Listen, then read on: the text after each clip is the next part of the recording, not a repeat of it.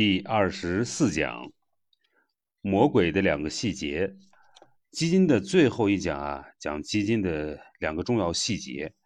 有句话是这么说的：魔鬼都在细节里，细节决定成败。因此，多注意细节，对你的投资收益啊有很大的帮助。具体而言，本讲讲两个问题：第一，基金封闭期。有的基金呢是有封闭期的，封闭期内啊不能赎回，开放期才能赎回，这是好事儿还是坏事儿呢？第二，第三方推荐，我们很多人啊都在第三方平台上获取信息，哎，这不是问题，但是我们要不要在这些平台上买基金呢？哎，是个问题。我们先讲第一个问题，封闭期。封闭期呢是基金设计中的双刃剑。那么近年来呢，一种新型基金啊很流行，就是定开基金。这种基金平时是封闭的，在固定的时间内才开放。封闭的时候不能申购，也不能赎回；开放的时候才能申购和赎回。一句话概括，定开基金是具有。封闭期的开放基金，那么定开基金呢是什么时候流行的呢？大概是从二零一二年，二零一二年之前定开基金很少。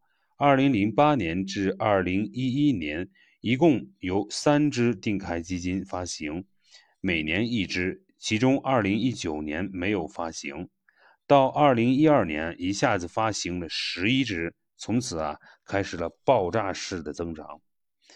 比如说，在二零一八年，新发行的定开基金高达二百零四只，占新发行基金总数的百分之二十五。每只新基金就有一只定开基金。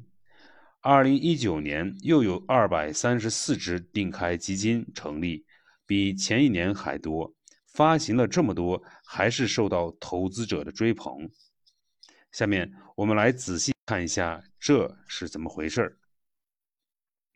首先，我们仔细展开说一下什么是定开。定开呢，就是定期开放的意思。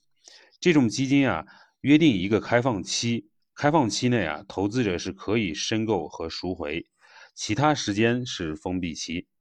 封闭期内啊。不可以申购和赎回。那么开放和封闭的频率是怎样的呢？市场上定开基金啊，封闭封闭期一般有三个月、半年，也有一年、三年的，就是每三个月、每半年、每一年或者每三年啊开放一次。开放一次的时间一般呢是一周，长的也有一个多月。而我们常说的基金啊，都是开放的。你可以随时申购，随时赎回。赎回的时候啊，一般两到四天资金就到账了。而定开基金呢，你只能在开放日或开放期内才可以申购赎回。那么赎回的时候啊，也有两到四天的资金到账日期限。例如，博时基金在二零一六年的十二月啊，成立一个定开基金，叫做博时宏泰。幺八个月定期开放混合基金，那么这支基金的封闭期为十八个月，每十八个月开放一次。开放期间，投资者可以申购赎回。那么说完封闭期的设计呢，我们来再来说一下其中的利弊啊。为什么要设计一个封闭期呢？往好的说，可以说是用心良苦。很多普通投资者都喜欢短线操作，追涨杀跌。行情好的时候啊，追加买入；行情不好的时候啊，割肉卖出。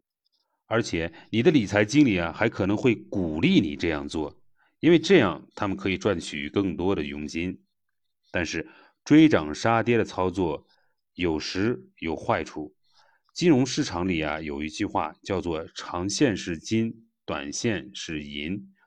真正赚钱的是长线投资，总是做短线操作，可能你会错过长期的机会，赚不到很多钱。而且频繁操作会有很多的交易手续费，影响你的投资收益。而定开基金的封闭期的一个设计呢，一定程度上呢，可以帮助投资者啊进行长期投资。封闭期相当于加一个硬约束，防止投资者快进快出，强迫投资者做长期投资者。那么现实中呢，很多人呢都愿意相信长期价值投资，但很少人能够做到。这种封闭期的设计呢，一定程度上就能够帮助人们实现这个愿望。万事都有两面啊，封闭期的设计呢是一把双刃剑，呃，也有很多坏处。最直接呢，就是投资者在封闭期内牺牲了资金的流动性。极端的情况下，即便市场行情很不好，投资者也不能赎回基金，只能听天由命。这时候啊。碰到靠谱的基金经理也就罢了，碰到不靠谱的也只能干瞪眼儿。而且，更重要的是啊，封闭期的设计降低了对基金经理努力工作的激励。有的基金封闭期很长啊，长达一年至三年。在这样长的封闭期内啊，即使投资者对基金业绩不满意，也不能赎回自己的基金。但是可以在二级市场上转让，这不影响基金经理的管理费收入。因此，糟糕的业绩不影响基金规模，也就不影响基金经理的收入。在这样的机制下，基金经理可能缺乏足够的积极性，不利于其业绩的提升。更有甚者啊，可能会有一些不规范的操作，比如替亲友建老鼠仓。替别的基金抬轿子之类的，因为缺乏足够的激励机制，类似于这种的道德风险啊，其实是可能发生的。封闭期的设计有好处也有坏处，那么到底是好处大还是坏处大呢？我们来看一组数据啊，定开基金已经运行了一段时间，我们可以看一下历史业绩表现。总体来说，定开基金的表现并不逊色。截止二零一九年十二月底，近三年来有四十只定开股票型基金，包括偏股混合型基金，平均收益率呢在百分之十五左右。这个收益率怎么样呢？和大盘比一下就知道了。那么同期沪深三百指数收益率呢为百分之二十四。定开基金远远跑输了大盘，平均收益率啊比大盘跌了百分之九个百分点。所以总体上看啊，封闭型的这种基金的设计啊，并没有提高基金的业绩。此外呢，不同定开基金业绩啊有很大的差异，高的达到百分之九十左右，那么低的呢则是亏损的，最亏钱的三年亏损百分之七。二者啊相差百分之九十七，那么这样看来呢，这个封闭期的设计啊，也没有让这个基金的业绩啊，呃更加稳健。至今为止啊，还没有看到这样的数据。所以呢，你买基金啊，销售人员啊可能会给你强调定开基金的各种好处，但目前来看啊，这些好处还没有能够体现出来。还有呢，就是。不要盲目相信第三方的推荐。那么这个第二个细节呢，是第三方机构的推荐。那么现实中啊，很多人啊是通过第三方平台啊了解基金。这样的平台呢很多，比如支付宝、微信、东方财富、天天基金网。呃，新手投资者呢还经常啊会购买第三方推荐的这个基金。那么这时候呢，你就要注意了，因为是很容易啊。你会掉到两个坑里。那么第一呢，就是明星基金大反转。第三方平台啊，往往喜欢把最近业绩最好的基金啊放在首页，来吸引投资者。那么这些短期内的明星基金啊，业绩出色，非常诱人，但是往往啊好景不长。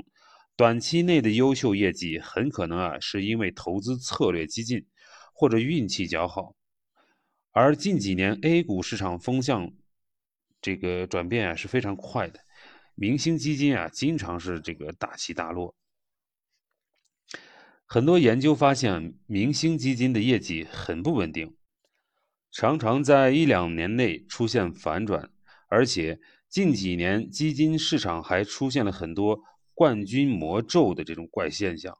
比如说，二零一五年有一只基金啊，收益率高达百分之一百七十二，可以说是傲视群雄。那么，但是呢，第二年啊，这只基金却亏损了百分之四十。一下子从天堂啊跌入地狱，这不是我编出来的。这个名字，这个基金的名字啊叫做易方达新型成长，是一个灵活配置型的基金，会造成明星基金。但是呢，这类业绩呢也是不可持续的，你要避开。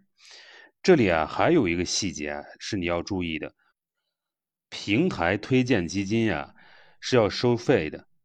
那么，即使是不直接收费啊，也有其他的形式啊，呃，收你的费。那么这就意味着平台推荐的基金啊，不一定是最好的，而是最愿意付钱的。那么这时候啊，平台推荐的基金啊，看起来可能很耀眼啊，实际上不一定是对投资者最有利的。这是其一。其二呢，第三方平台带来额外的费用。那么，在第三方平台购买的基金呢，往往啊会付出更多的这个费用。这个道理很简单，你只要想一下就明白了。第三方平台为什么要给你推荐基金呢？它的运营啊是有成本的，羊毛啊出在羊身上，这个成本啊最后一定是转嫁到你身上的。而且你也不要以为基金经理啊、基金公司的基金经理会分担这些费用。基金公司的钱都是从投资者身上来的，最后啊一定会转嫁到投资者身上。所以你可以看第三方的网站，网站上的信息你可以参考，但是不一定要购买他推荐的基金。你可以用我们之前讲过的方法，挑选自己心仪的基金，然后再比较一下各个销售渠道，看哪里的费率低，就在哪里买。这些销售渠道啊，包括基金公司官网、大的金融机构以及其他平台。计算费率的方法，我们上一讲仔细讲过，你可以复习一下。总之，先选好基金，再比较费率。本讲重点：一、基金封闭期。定开基金有封闭期，封闭期内啊，投资人损失了流动性，同时。这种基金也降低了对基金经理的激励。根据目前的证据啊，定开基金表现并不突出，甚至弱于大盘。第二，第三方平台为了推荐这个基金销售业绩，常常啊推荐短期业绩出色但是不够稳健的基金，而且第三方平台的费用也会转嫁给投资者。你可以用第三方平台获取信息，筛选基金，然后啊货比三家，比较费率低的去买。当然，这不是说不能在第三方平台买，有的第三方平台，包括支付宝、微信理财通，购买基金是比较方便的，而且也有费率折扣。这里强调的是，你需要好好的仔细比较、思考。基金封闭期和浮动费率基金都是比较新的尝试，目的都是激励基金经理。激励基金经理的传统做法就是私募。其实呢，这两种做法，私募基金啊都有。我们知道，私募基金的业绩也是良莠不齐的。这些方法对提高业绩的效果是存疑的。你可以想一下。在什么条件下，浮动费率封闭期会发挥作用？我们这本书啊不专门讲私募基金，你也可以进一步想一下，私募基金满足什么条件，业绩会好一些？你思考的时候啊，可以参考之前讲过的五大要素。